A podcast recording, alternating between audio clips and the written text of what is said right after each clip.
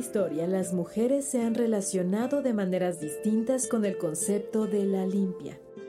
Por un lado, se les ha exigido ser puras, impolutas y castas, lo que impactó en su manera de relacionarse con ellas mismas y con su entorno, y que además dejó fuera a las otras, las sucias, las locas, las brujas, las feas, las prietas, las disidentes, las lenchas, las gordas, las que no caben en sus moldes, las que desafían el concepto de pulcritud.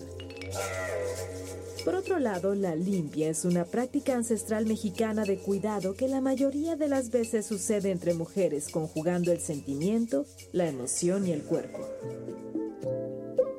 Este programa pretende ser una limpia de aquello que sentimos y nos atraviesa, de las violencias y los males que vivimos. Esto es La Limpia, con Paula Maulén y Aranza García, por Código 21.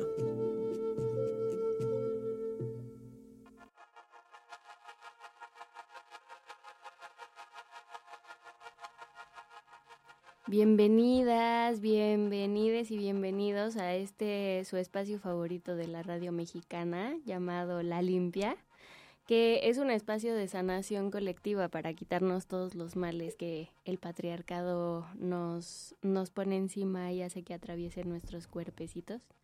Y en esta ocasión, pues también nos vamos a limpiar del feminismo.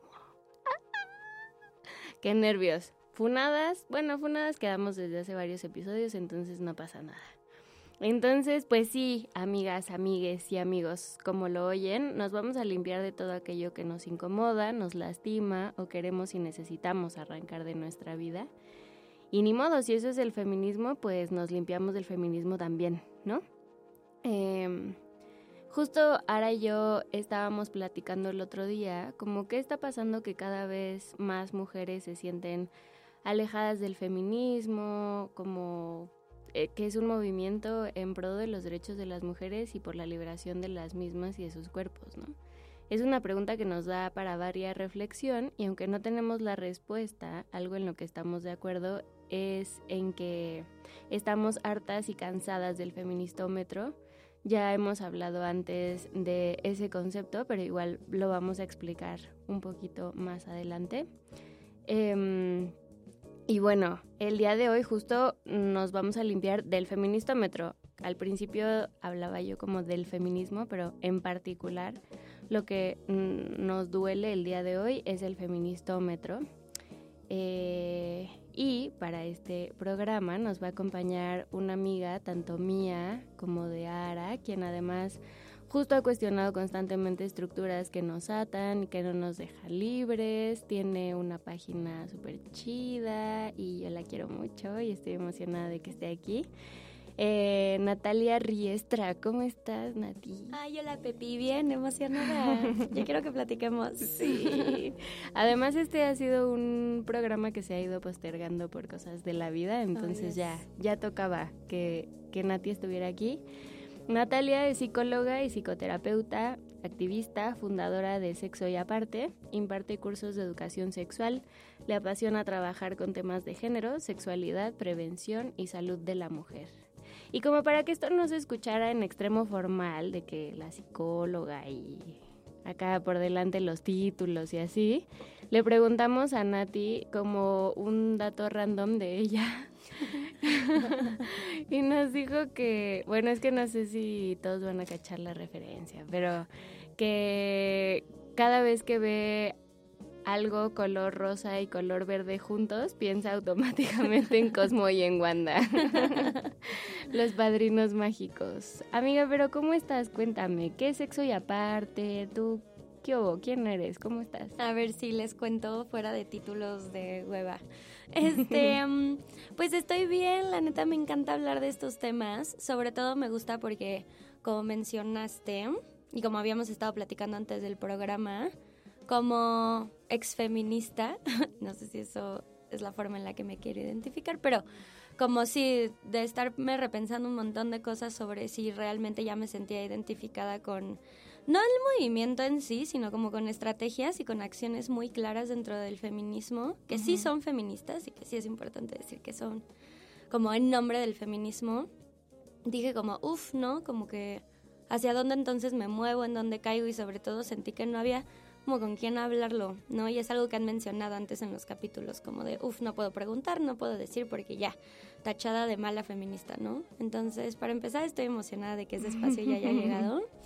Y así brevemente, Sexo y Aparte es un lugar que nace en la pandemia porque pues, me estaba volviendo loca con el encierro. Ok. Y siempre me han apasionado mucho los temas de género, violencia, sexualidad, feminismo.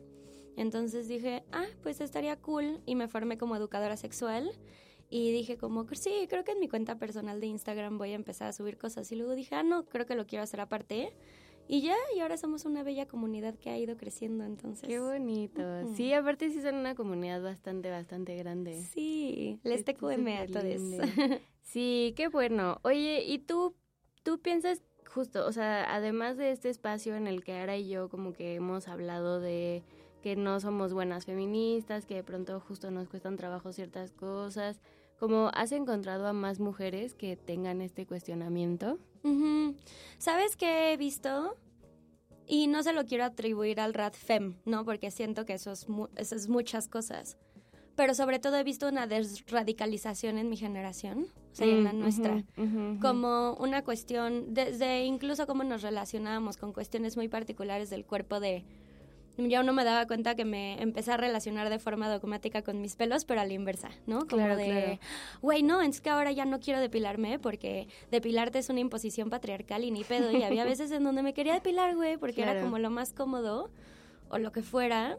Y, y es repensar todo el tiempo eso. Entonces, como que sí, sí siento que llegamos a un punto como una respuesta a darnos cuenta de la cantidad de violencia que había en nuestro entorno, de la cantidad de dinámicas que habíamos permitido en nuestras relaciones adolescentes, incluso figuras de poder como en, no sé, preparatorias o en nuestras familias. Pues sí, ¿no? O sea, como que te, te vas del otro lado y dices como, ¿sabes qué? Yo voy a hacer así, voy a cortar de tajo todo esto que me enseñaron Claro. y de pronto es como, bueno, no creo que tam- tampoco, Tampoco esté equilibrado. ¿no? Sí, sí, sí. Ajá, eso es lo que he visto. Sí, yo también. Y creo que como esos extremos, ambos, eh, son muy cansados, siento yo. Y a mí me pasó justo que de pronto yo decía, o sea, no, no en un rollo de hay que aguantar violencias o hay que dejarlas pasar, ni mucho menos. Mm, más bien como en una cuestión de no puedo mantener este nivel de enojo y de em, como de enfrentamiento todo el tiempo. No puedo, ya me cansé y esa gente que dice tonterías y que también pues es, es mi familia y tampoco los quiero lejos y a- yo siento que yo he aprendido como a negociar un poco más como con esta onda. Sí. Em, pero bueno, justo hoy vamos a estar platicando como sobre el feministómetro, que quizás podríamos definirlo, Ajá. porque como que para nosotras es muy claro qué es, pero quizás alguien que nos está escuchando no, no lo tiene tan claro o nunca lo ha escuchado nombrar de esa manera, porque siento yo que dentro del feminismo, por desgracia, es muy probable que lo hayamos sentido. O Por sea, supuesto. Y aplicado, ¿no? sí, y aplicado también. Entonces, amiga, ¿tú cómo definirías el Ujú. feministómetro? Sí, siento que es como esta vara de deconstrucción dentro del feminismo que mide tal cual, como una regla, qué tanto te apegas a los nuevos estándares morales de lo que es ser feminista o no. Entonces, por, justo, ¿no? Como, ah, sí eres feminista, pero te depilas y te gusta el rosa. Entonces, como que, chance no has pensado tanto en cómo los roles de género te atraviesan y por lo tanto no estás tan letrada, ¿no? En el feminismo. O, ¿cómo? ¿Sigues sintiendo celos? Pero pues sí, ya sabemos que en el amor no hay posesión o no debería, entonces... Y son todas estas acciones que pareciera que como que le suman agua a, a tu vasito Sí. y es como, ¿qué tan lleno está? Igual a qué tan feminista eres, ¿no?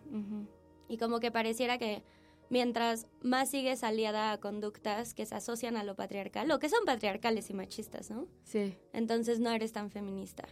Sí, claro, claro. Sí, ¿Tú? justo, o sea, bueno, me gusta cómo cada una nos lo imaginamos de maneras diferentes. Este, pero yo me lo imagino como que fueran escalones. Mm. Entonces, como vas subiendo escalones y de pronto de alguna manera llegas a la cima del feminismo y alcanzaste el nirvana y ya flotas, ¿no? sí. Pero, y eso, ¿no? O sea, como, ah, ok, este, vas a marchas, pues sube un escalón. Y terminaste con tu pareja porque Ujú. es vato, ok, tres escalones para arriba, pero te depilas, entonces Vas- bájate. Ajá. ¿Me explico? Entonces, Sí. para yo así veo el feministómetro justo y yo me lo imagino como un termómetro, como subes y bajas y, y algo que a mí me parece muy fuerte es que se nos exige como una congruencia absoluta, Sí, totalmente. pero además una congruencia con algo que ni siquiera nosotras dijimos. Sí, o sí, bueno, sí. no sé.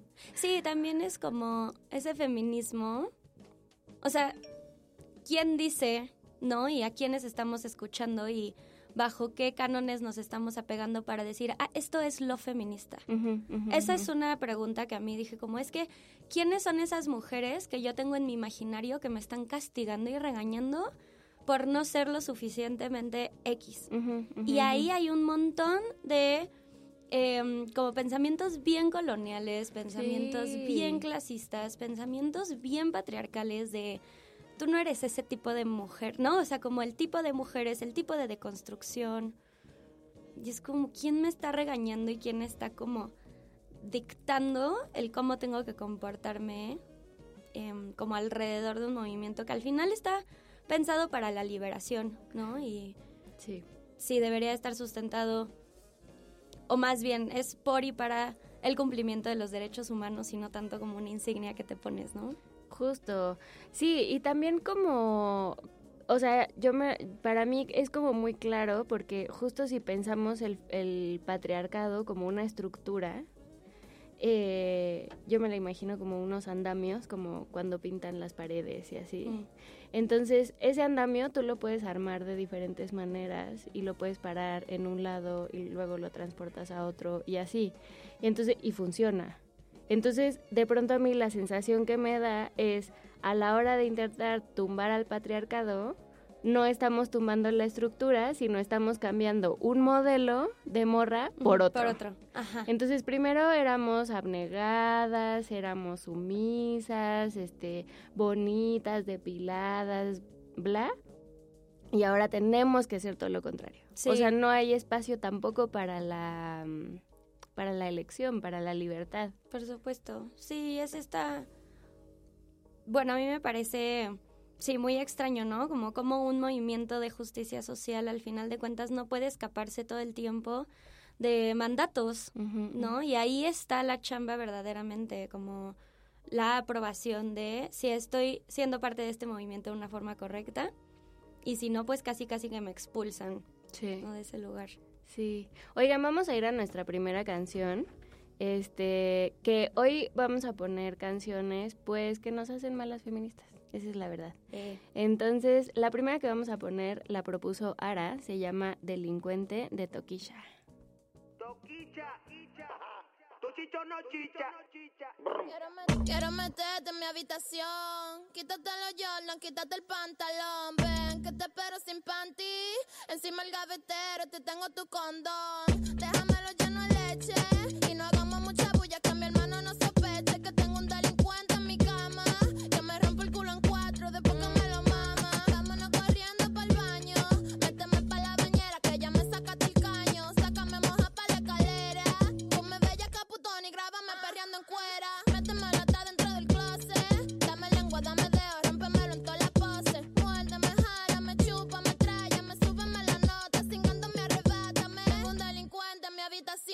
Veces me lo mete al pelo y a veces con condón. Tengo un delincuente en mi habitación. Me lo mete en la cocina y a veces está en el balcón. Tengo un delincuente en mi habitación. A veces me lo mete al pelo y a veces con condón. Ah, tengo un delincuente en mi habitación. Me lo mete en la cocina y a veces está en el Ella quiere balcón. bicho. Se la echo en las nalgas cada vez que me la saca, quiere bicho. Yo se lo meto en el Ella no es un ritmo tiny, por eso yo le meto a capela. Escucha a Nelly a Toquicha, ya no escucha Cocuyuela. Después que yo le dé bicho, ya no jode ni me cela. Le doy duro a ese pa' que le duela. Le gustan los bichotes. Ah, se arrodilla y abre la boca pa' que yo se la explote. La busco en la motor y la llevo pa el bote. Mami, ponme ese totito en el bigote. Mami, ¿cómo quieres que te ponga? Te quito los tacos y te pongo la Jordan. Arrebatado, empastillado, desacatado y con mi coral tiene sus tetotas. Cuando se ponen cuatro, su culo rebota. Y si me lo mama, a mí me sube más la nota. Mámame este bicho y sácame la gota a gota. Tengo un delincuente en mi habitación, a veces me lo mete al pelo y a veces con condón. Tengo un delincuente en mi habitación, me lo mete en la cocina y a veces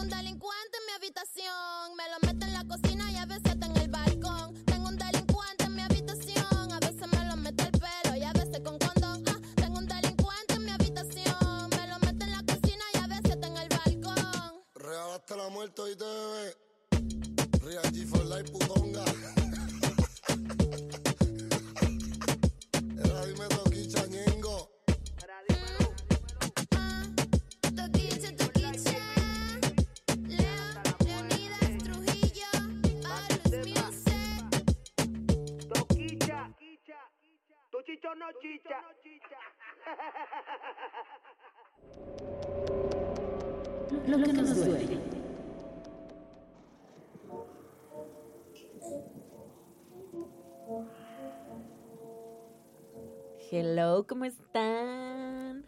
Llegando yo tardísimo porque si no voy a figurar con una entrada cantándoles, voy a figurar llegando tarde. ¿Cómo están? Bienvenidos. Ay, sí, bienvenidos, ¿eh? La que llegó tarde. Bienvenida Es- tú, hermana. Bienvenida yo, ¿Cómo estamos estás? en la limpia. Estoy súper acalorada, muy acalorada de verdad. Tuve que correr como 10 cuadras para lograr llegar tarde, pero pues llegar. Lo que acabamos de escuchar eh, se llama Delincuente de Toquilla. ¿Y Anuel? ¿Es Anuel? No tengo ni idea, hermana. Bueno, no importa, lo que importa es Toquilla. Y nos acompaña Nati. Hola, Nati. Riestra, que bueno, ya se las eh, presentó Pepe, Pepito, ya estuvieron hablando de qué es el feministómetro. Y realmente que eh, otra de las razones por las que invitamos a Nati es porque en el programa del confesionario, pues se dijeron muchas cosas, ¿no? Y parte, de hecho, una, uno de los audios del confesionario era esta chica que decía, eh, yo me quiero confesar de que me caga el feministómetro, pero sí se lo aplico a otras mujeres, ¿no? Mm. Eh, Eso es muy fuerte. Sí. Esa confesión fue muy fuerte, sí, me encanta. confesiones. me encantó porque aparte... Besos para esa persona, güey. La verdad. ¿Quién era, eh? Ni sabemos, ¿verdad? No, Ah, una yo radio no escucha sé linda. nadie. Sí, una radio escucha linda. Gracias por participar. no, em, pues la neta yo también, yo también he aplicado el feministómetro y pensaba que no lo hacía hasta que me salió un TikTok hablando de, o sea, hablando de las feministas eh, transexcluyentes. Y justo como que este TikTok hablaba de, o sea, sí tiene sentido, no me veas con esos ojos, Pepito. sí tiene sentido lo que voy a decir. Eh, que decía como, como que alguien le decía, no, pero es que ellas no son feministas, ¿no? Una frase que yo en algún momento... Transexcluyente. Ajá, feministas transexcluyentes. Una frase que en algún momento yo también dije, ¿no? Como cómo este movimiento de liberación social en pro de la mujer eh, va a ser transexcluyente y por lo tanto no... O sea, ellas no son feministas, ¿no? Y entonces esta chica decía como, no, sí son feministas y es importante que las nombremos como lo que son porque ellas se dicen feministas y lo que hacen también replica discursos de odio y violentan y tal, pero sí son feministas, como en esta pluralidad del movimiento de, de diversas cosas, ¿no? Justo eso mencionaba Nati hace rato, como la importancia de sí reconocer que hay cosas que nos molestan o que eh, abiertamente están siendo violentas y no porque sean violentas o no nos latan, dejan de ser feministas. Exacto, sí. Es que esto yo se lo aprendí a Dalia de la Cerda. Mm. que, y lo dice muy bien en su podcast, creo que es en el capítulo de Mujeres Culeras, no sé si lo han escuchado. No. Pero justo habla de eso, como de, güey, a ver, o sea, ¿por qué cada vez que algo dentro del feminismo pasa que es violento, que es clasista, que, ¿no? Eh, reivindica un montón de sistemas de opresión, decimos, ah, no, eso no es feminista. Cuando son feministas, ¿no? Quienes las están diciendo y cuando se está justificando desde el feminismo, ¿no? Y también como la putofobia, la transfobia, como un montón de discursos que arrojan a un montón de mujeres a situaciones bien precarias y en pro de la liberación sexual, ¿no? Entonces sí es feminista y creo que nosotras como feministas o antipatriarcales o como nos nombremos es importante reconocer los discursos de odio que salen dentro del mismo movimiento porque si no es como otra vez lanzar al feminismo a este lugar de so- el feminismo solo es bueno, el feminismo no se equivoca y eso es bien peligroso, es Sí, bien, sí. bien, bien culero, ¿no? Es como, como concebir al feminismo como un espacio justo de pulcritud, como Ajá. todo en el feminismo es perfecto y lo que se sale de esa perfección, entonces, por lo tanto, no es feminismo, ¿no? O sea, creo que esa discusión es como un poco a nivel hasta medio filosófico, ¿no? O sea, Sí. como uno, ¿qué es lo que te hace ser feminista? Para mí solamente es el hecho de nombrarme, ¿no? O nombrarse, que la gente lo haga. Y después justo hacer cosas como, es que como yo soy feminista, entonces hago esto que es violento y que es racista o que es transfóbico o que es bla, ¿no? Ujú. Em, entonces, justo creo que creo que ese es un muy buen primer punto que puede ser algo que creo que nos duele a las tres, que es como esta negación a, a mirar de frente que el feminismo también puede ser muy violento y también podemos ser muy culeras adentro, entre nosotras y hacia afuera también, con la banda que no está dentro del movimiento. Sí, sí. Yo, o sea, volviendo como al confesionario de esta chica, quería preguntarle a Nati, ah, porque ni modo es nuestra invitada. Va- Cuéntamelo, Va, a tener que tener respuestas, es nuestra invitada de psicóloga. ¿Qué pedo? O sea, ¿por qué todos tenemos una policía interna? Uf, pues es que yo creo que tiene completamente que ver con cómo es que está construida la moral en la sociedad. O sea, si se dan cuenta hay un montón de fiscalización de todo, güey. De cómo comes, de cómo te vistes, de cómo... de tus afectos, o sea, está, está muy cabrón. Y yo creo que tenemos una policía interna porque hay una instancia. A ver, yo soy psicodinámica, entonces habrá personas, terapeutas que no estén de acuerdo conmigo, eh, pero desde el... Ni modo, pues no están aquí. Ni Ah, modo, pues que vengan, que me debatan. Eh, hay una instancia, eh, es el super yo, y es esta instancia que nos ayuda a interiorizar las normas sociales, lo que está bien, lo que está mal. Y entonces, em, cuando tú tienes ganas de hacer pipí, ¿no? No siempre, la verdad yo sí he hecho pipí en la calle, no sé en nuestras radioescuchas, pero la mayoría de las veces estás en el distribuidor vial y dices como, fuck, me tengo que esperar a mi casa porque no me puedo ahorita bajar del coche, no, o en el metro a hacer pipí, me tengo que esperar. Eso es el super yo, ¿no? Como explicado de una forma como súper, súper vaga. Entonces, em, piensen que este super yo pues obviamente está alimentado por parámetros culturales, no es una cuestión, una instancia psíquica nada más interna porque nada de la psique es así, ¿no? La psique está alimentada tanto de pulsiones internas como de lo que pasa afuera y de lo que la sociedad regula como que está bien, está mal, aceptado o no. Entonces, pues se vuelve bien complicado cuando eso se mezcla con un Estado, cuando eso se mezcla con los derechos humanos, cuando eso se mezcla con el acceso que tienen las personas a que se cumplan sus derechos como acceso a la educación, acceso a la salud, acceso a la vivienda. Entonces, yo creo que todos tenemos esta policía interna, por suerte también, porque si no la tuviéramos, ¿no? Este, pues no sé, como qué límites Haríamos no pipí en la respetaríamos. calle todos. sí, o cuestiones como más fuertes, no, o sea, como, sí, o sea, delitos, etcétera. Pero es muy interesante, ¿eh? es muy, muy, muy interesante pensar en si todos tenemos esta policía interna. O sea, esta policía interna no es como solo buena, me explico, porque si así fuera, entonces no habrían violaciones, entonces no habría acoso, entonces no habrían un montón de situaciones que son súper tristes y abusivas, ¿no?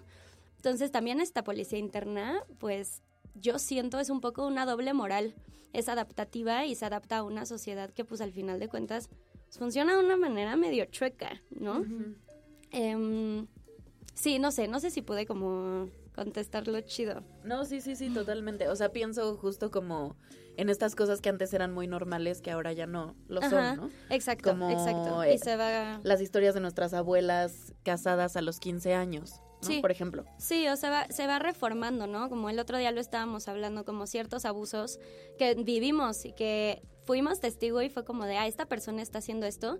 Y en su momento, a nuestros 16 años, era de hecho hasta un halago. Era como, bro, pues esto te está pasando Sí. con respecto a esta persona, eso Sí. no, ¿no? Y Me ahora... emborrachó para darme un beso. Ajá, ex- ajá. Me debe de querer Y ahorita mucho. cero Sí. pensaríamos eso. Y ahora cero Sí. pensaríamos eso. Entonces, por supuesto, esta policía interna va cambiando. Em, y a ver, también cuando nos movemos bajo un sistema penal que funciona como funciona, que es punitivo, en donde me segregan si me porto mal, en donde me cancelan, en donde me enca- encarcelan, etcétera, pues obviamente nos vamos a adaptar como a eso que nos dicen que está bien o que está mal, pero que no siempre está ligado realmente al bien y al mal, porque aparte qué chingados es eso, ¿no? Em, sí. ¿Y, y cómo le hace todo eso? O sea, ¿cómo le hacen estos estándares morales que tú comentas para meterse en nuestra cabeza? Bueno, no sé si Pepe quería comentar algo antes. No, no. o sea, le estoy Es poniendo que- mucha atención a Nati. Es que yo siento que como que una base, o, o, a- o sea, un lugar al que nos podemos ir de dónde nace esto es de que los seres humanos, las personas, necesitamos pertenecer. Somos seres sociales. Y entonces, pues yo soy una persona que quiere ser parte de este círculo y en, en orden para ser parte de este círculo tengo que ser aceptada y por cómo pienso. Y eso es algo que nos da muchísimo miedo que pase en el feminismo, ¿no? Regresando a la policía interna y al feministómetro. Qué pinche miedo que a mí me destierren de un lugar que incluso le da validez a mi identidad. O sea, estos círculos feministas a mí me validan como persona, Obvio. ¿no?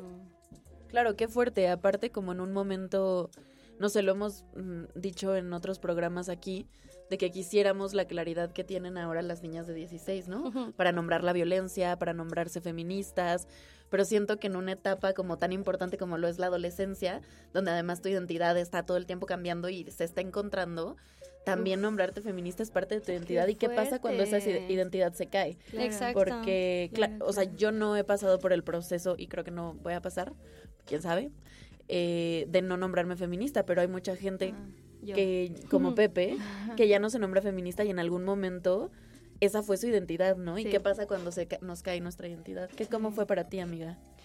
Pues es que justo, eh, o sea, fue como un proceso de mucha reflexión también.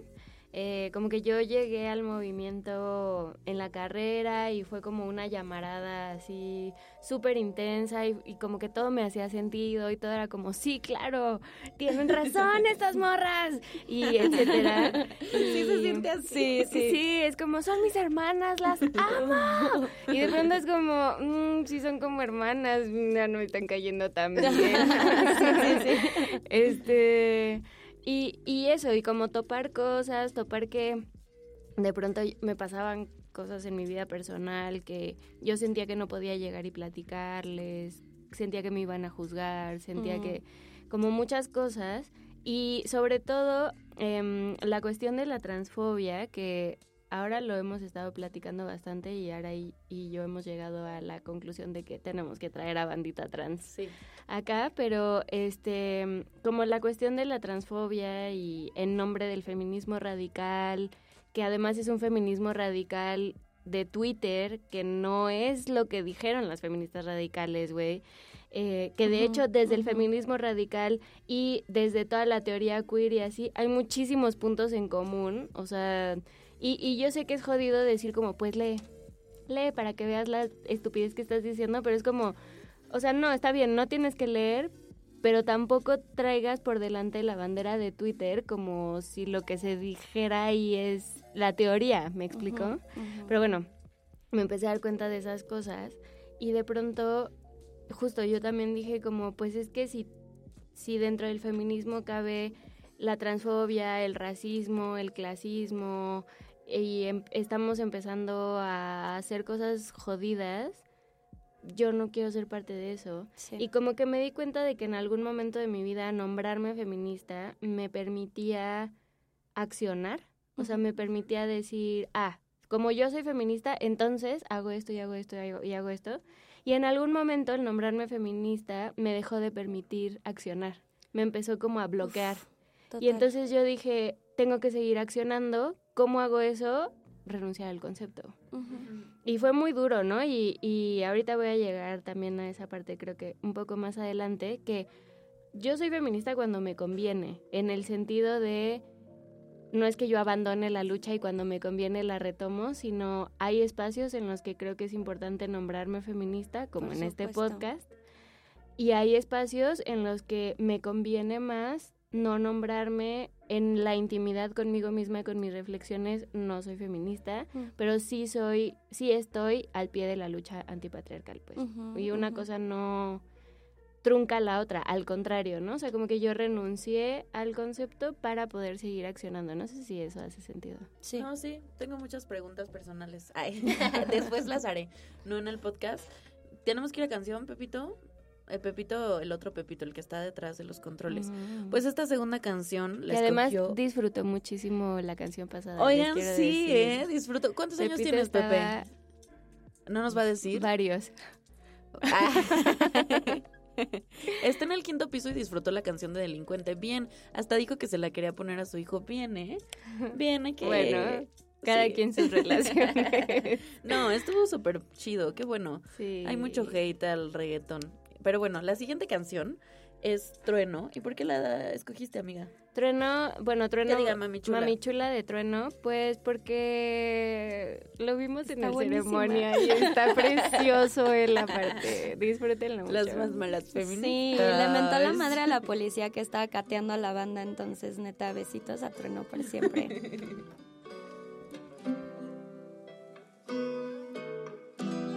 Como Paco, leyes on me. Vivo Faxon, leyes on me. Mami, chula, si quieres voy a buscarte que la cima está viniendo por mí. Mami, no me digas que no, si soy la chupia del trueno. Mami, chula, si te vas voy a morir más famoso que Lennon. Dime tú, yo le llego. Ay,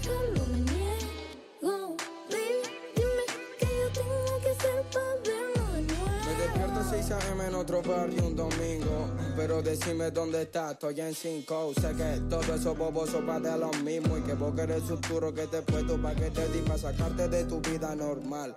Perdona a tus viejos si no visto formal. Pero también le tenés que contar que por vos voy por tierra, voy por cielo y por mar. Porque yo soy así. Me quiere a mi hija.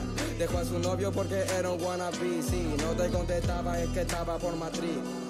Yo soy así, llegué, me fui, me fui. Llámame cuando sienta que lo nuestro está perdido, solamente estoy para ti. Me jodió el corazón, lo roto, no lies on me. Llámame cuando sienta que lo nuestro está perdido, solamente estoy para ti.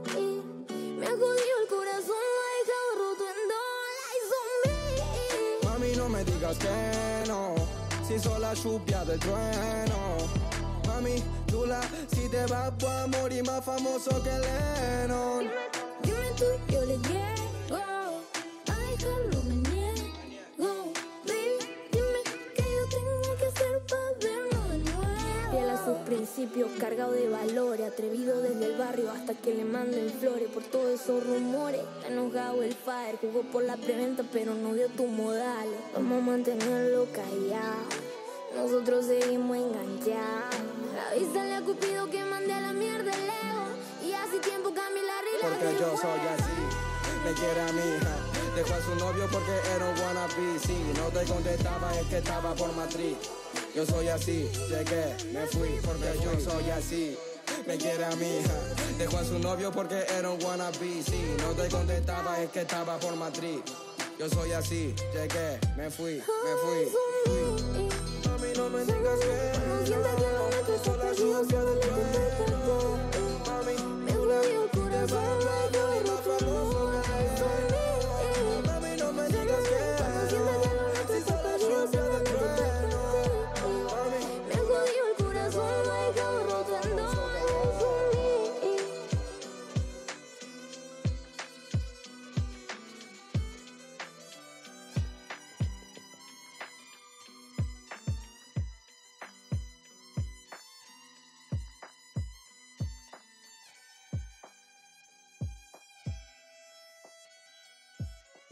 Yo soy tu niño, soy rey de esta área. Y cuando no me rap me aplaude toda mi primaria. Yo soy tu niño, mi rap no es cualquiera. Yo soy de la boca de acá de la bombonera. Yo soy tu niño, ganarme no lo intentes. Yo soy de la boca de acá de los dos puentes.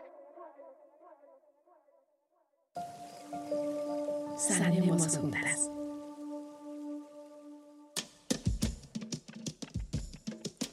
Acabamos de escuchar a un rapero que amamos mucho, las tres. Eh, a Trueno con Mami Chula, que además la canta con Nicky Nicole, que pues ella es más conocida. Entonces, Chance y la banda conoció esta canción más por Nicky Nicole que por Trueno. Puede ser. ¿Les gustó, amigas? ¿Les gusta? A mí me encanta esta canción. Amo a Mami. Chula. Amo. Sí. Yo amo a Trueno, pero es muy bebé, güey. Sí, es súper bebé. Es cierto que es muy bebé. Sí. ¿Cuántos Sí. años tiene? Como 20. No, ya es más grande. No, güey, nació en el 2002. Bueno, no importa. O sea, tiene 22. no. Mi hermana nació en el 2002. Y estamos en el 2023, güey. Tiene 21. Bueno, qué, qué confuso todo. ¿eh? Bueno, eh, que no importa, no importa. Mejor hablemos de lo que sí Sí, sabemos. justo. Porque además tenemos aquí a una invitada increíble. Mm. Si ya se les olvidó, ella es Natalia Reyestra, yo soy Paula Maulén y estoy con mi co-host. Aranza García. Y estamos hablando sobre el feministómetro, sobre estos mandatos de lo que las mujeres feministas tenemos que hacer o decir y e incluso estamos platicando como de mm, pues que hemos renunciado, ¿no? Al título o a la insignia de feminista o a la hemos, nos hemos quitado la estrellita morada de la frente que de pronto pareciera que alguien nos pone. Em, y, y pues nada, han salido creo que varias cosas, como en todos los capítulos, o sea, que siento que este tema puede dar para varias horas de, de plática. Em, pero justo eh, algo que, que creo que se ha romantizado mucho es el, el movimiento feminista y el separatismo, ¿no? Como los espacios de morras, como espacios intrínsecamente seguros, eh, amorosos, no violentos, etcétera. Y a mí me gustaría preguntarles, amigas, qué piensan de eso, qué opinan. Mm. Ay, para mí es un trip porque por supuesto que si yo lo pongo en un contexto en donde estoy en la calle caminando sola, sí, genuinamente yo siento mucha más seguridad de que hayan más Claro. mujeres a mi alrededor que hombres, porque es una realidad que se sufre un montón de acoso y un montón de violencia, etcétera. Pero el problema con eso, eh, o sea, y con pensar que todos los espacios en donde solo hay morras son espacios como en sí seguros, es que siento que te llevan a ignorar tu sentido común, que es como una herramienta súper importante, y a ignorar tal cual alertas del cuerpo que de pronto te pueden decir como, güey, te estás sintiendo juzgada, te estás sintiendo incómoda, estás sintiendo como que no te entienden, pero como son morras, entonces es como de no, bro, pero pues si las morras somos súper chidas y ya todas somos súper feministas y todas somos súper sororas, entonces no existe la posibilidad de que yo me esté sintiendo así y que son pactos, al final de cuentas, que hacemos con otras mujeres que justo de eso hablaba en sexo y aparte ya hace rato, de cómo la sororidad mal practicada no es diferente a un pacto patriarcal en el sentido de, pues sí, como tú eres morra, entonces no voy a cuestionar de ninguna forma la manera en la que te comportas, cómo llevas a cabo tus procesos emocionales y lo que necesitas, ¿no? Mm. ¿Y qué tal si lo que necesita la otra persona es ser una culera, no? Como que no sé. Y a ver, que el proceso de sanación de cada quien es distinto y yo no tengo la cara de decirle a ninguna víctima cómo tiene que llevar su proceso. Pero sí en cuanto a la- las dinámicas que hay en los espacios feministas cuando no se sienten bien, yo antes decía como, pues claramente algo está mal conmigo, claramente Mm. como que yo todavía no entiendo tanto el trip de este espacio porque pues ni me estoy sintiendo tan bienvenida, ni me estoy sintiendo tan apapachada, ¿no? Y me pasó un montón, o sea, pero desde cuestiones como círculos de lectura feministas, y estoy haciendo comillas para quienes no nos están viendo, luego, luego como el, pero no hay autoras A, B, C, D, y como la súper crítica de por qué estamos leyendo a estas personas y no a estas personas, que a ver, ¿no? O sea, es importante ver a quiénes leemos, a quiénes escuchamos, de dónde vienen ciertos discursos, Sí. pero es como todo el tiempo tener que estar a la defensiva en un espacio que te dicen que es seguro y eso es súper contradictorio. Eh, yo me he sentido súper atacada por morras y, y por el feminismo, me explico, ni siquiera como por otra situación. Entonces, negar eso sí se me hace como incluso traicionarte un poco Sí. y pues no está nada chido, siento.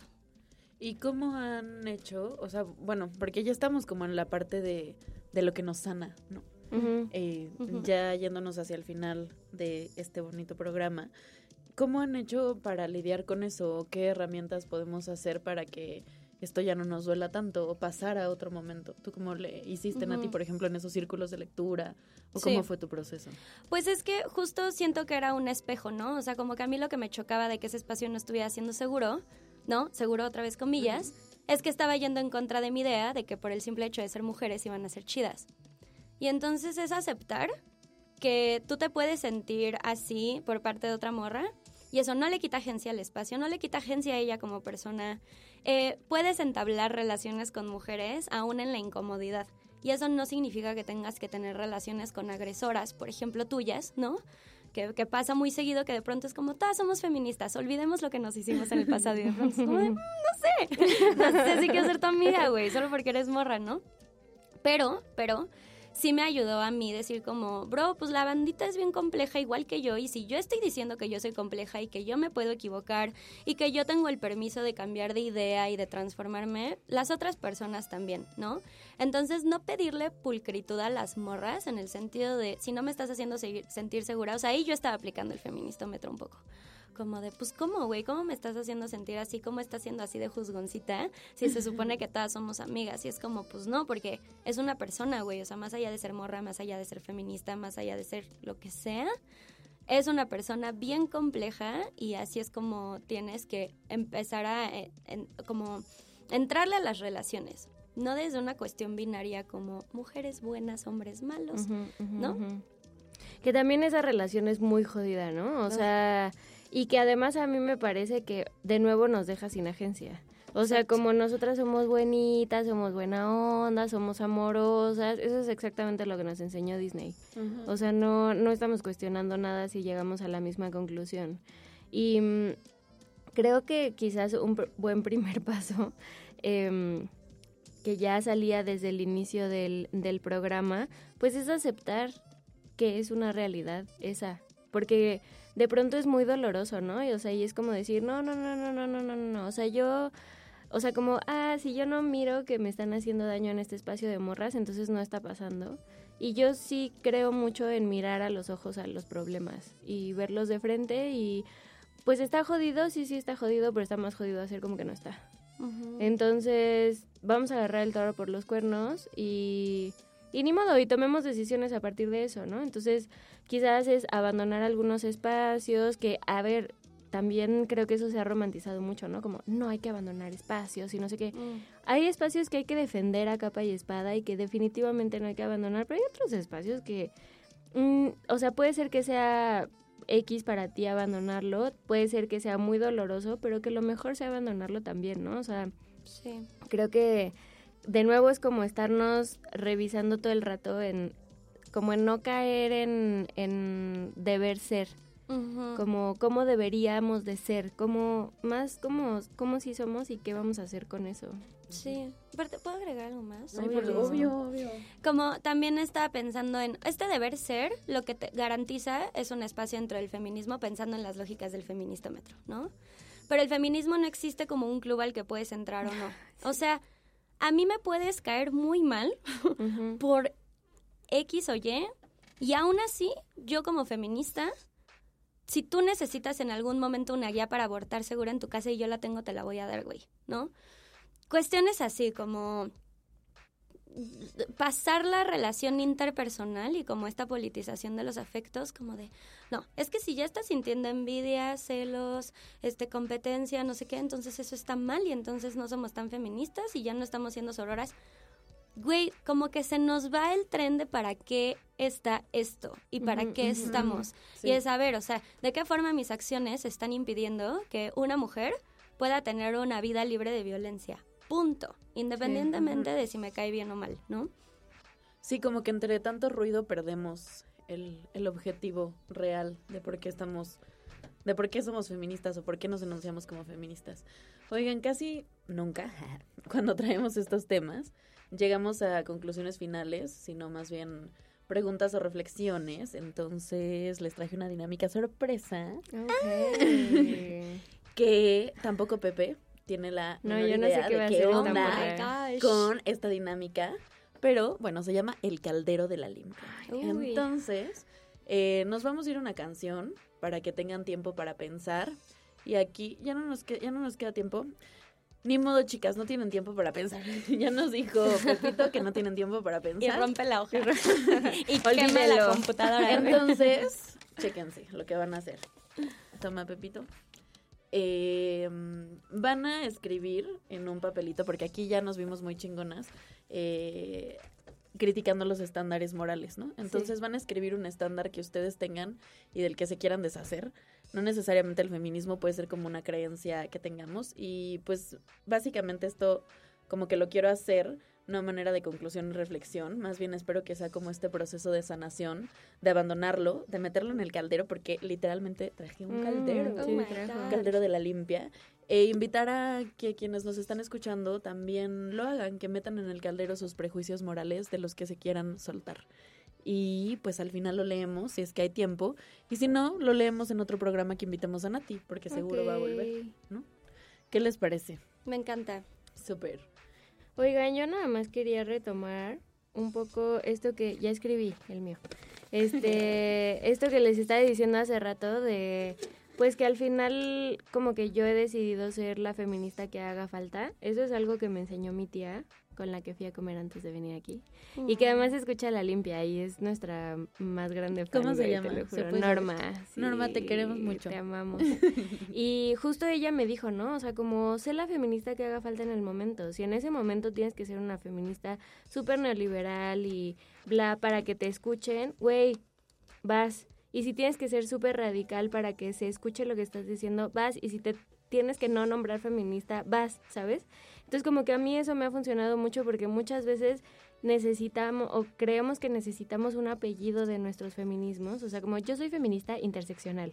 O no, güey, yo soy la feminista que haga falta en ese momento y si es partir madres, partes madres y si es abrazar a tu amiga, ves abrazarla, ¿no? Ya. ¿Ya? Ya podemos leer lo que pusieron en el caldero. A ver.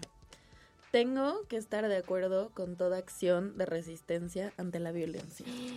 Qué Ay, el mío está Ay, son muy- anón- Ay, bueno, tú ya dijiste. Ay, y ese fue mío, que lo sepan. Las mujeres debemos ser hermosas. Qué fuerte. Pepe ya no me dejó escribir el mío. Ni modo. Pero bueno, en otro programa yo escribiré también el mío. Yes. Esto fue La Limpia. Nos acompañó Natalia Riestra. Nati, regálanos tus redes. Ay, me pueden seguir en sexo, guion bajo y guion bajo aparte, sexo y aparte, en Instagram. Y a mí me pueden seguir en Twitter como Paulen con doble A. Ya ni se acuerda. ya, ni, se- ya ni se acuerda de su Twitter. Bueno, muchas gracias por acompañarnos el día de hoy. Una disculpa a nuestros radioescuchas por llegar tarde. Y nos vamos con esta canción que se llama La Castigada. ¿Por qué me castigaron?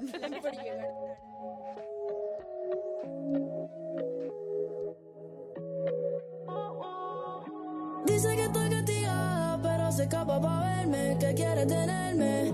Me mira con esos ojitos y tiene el poder de joderme, puede convencerme. Me escribe antes que quiere hacerme, a casa quiere caerle y yo me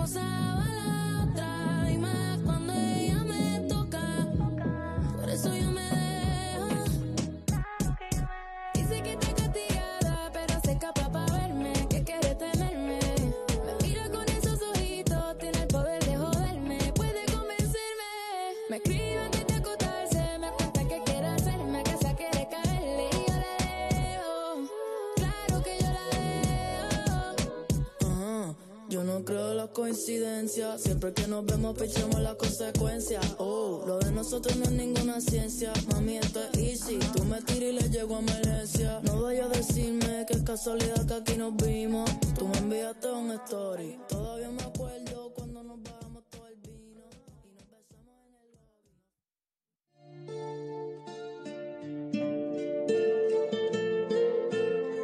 Gracias por acompañarnos en este espacio de catarsis personal y reflexión colectiva. Te esperamos todos los miércoles a las 15 horas por Código 21. La Limpia, un espacio para sanarnos en colectivo. Código 21. Suena la ciudad. Hace frío y estoy